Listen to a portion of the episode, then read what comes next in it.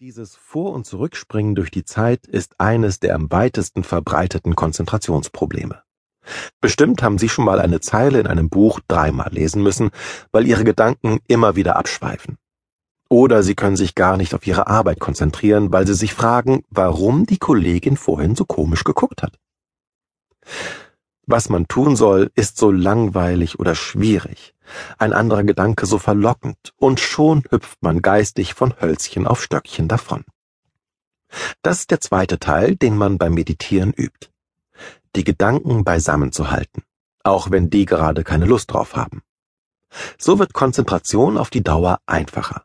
Man muss weniger Energie dafür aufwenden und hält daher länger durch. Konzentration geschieht in der Mitte zwischen Unterforderung und Überforderung. Langweilt uns die gestellte Aufgabe, schweifen die Gedanken ab. Erwarten wir sowieso zu scheitern, verabschiedet sich die Aufmerksamkeit ebenfalls. Deshalb sind Selbsterkenntnis und Frustrationstoleranz wichtige Elemente erfolgreicher Konzentration. Erstens Selbsterkenntnis. Was kann ich und unter welchen Bedingungen? Was kann ich nicht so gut? Wo brauche ich Hilfe? Wie kann ich eine Aufgabe so zerlegen, dass ich sie bewältigen kann? Zweitens Frustrationstoleranz. Aushalten, wenn etwas nicht klappt. Nicht gleich weinen oder weglaufen, nach dem Motto, Rom wurde auch nicht an einem Tag erbaut. Beim Meditieren übt man immer wieder zur gestellten Aufgabe zurückzukehren. Ob es gelingt oder nicht, nimmt man einfach nur zur Kenntnis und versucht es beim nächsten Mal erneut. Gab es in Ihrer Kindheit Momente, in denen Sie selbstvergessen vor sich hingepuzzelt oder gebastelt haben? Vielleicht hatten Sie einen Lieblingssport oder haben gern gemalt. Wenn wir etwas gern tun, nehmen wir die Herausforderungen dieser Tätigkeit bereitwillig an. Wir üben und üben, ohne es als Last oder Druck zu empfinden und werden mit der Zeit immer besser. Auf diese Weise verlockt Meditation dazu, ganz nebenbei Standfestigkeit und Konzentrationsfähigkeit zu schulen und zu stabilisieren. Der wichtigste Schritt dabei ist, die Angst zu verlieren. Beim Meditieren geht es allen gleich, Ihnen, mir, dem Dalai Lama. Wir setzen uns hin, fangen an und irgendwann merken wir, unsere Gedanken sind ganz woanders.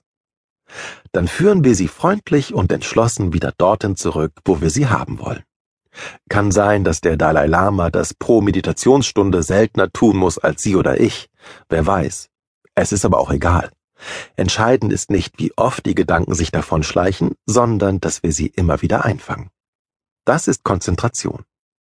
Bei der Sache bleiben kann nämlich nur derjenige, der immer wieder zur Sache zurückkehren kann, so oft wie nötig. Der eine braucht länger und muss vielleicht mal Pause machen, dem anderen fällt es leichter. Mag sein, so ist es nun mal. Für morgen kann man sich wünschen, dass es anders wird aber jetzt gerade müssen wir damit leben, wie es ist, nicht wie es sein sollte oder könnte.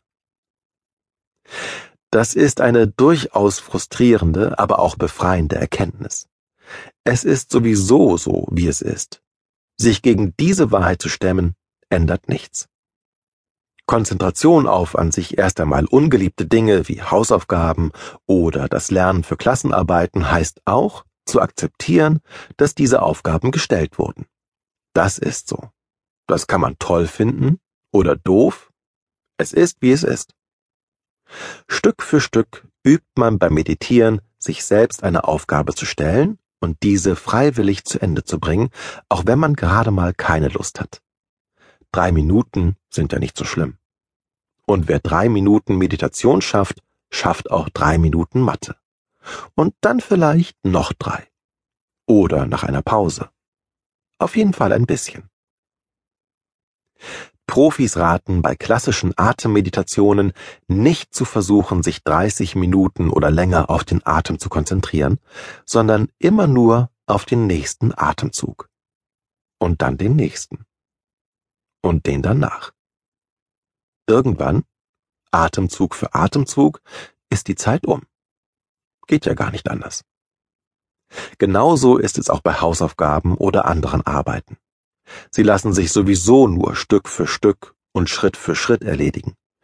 Das kann die eine schneller, der andere langsamer.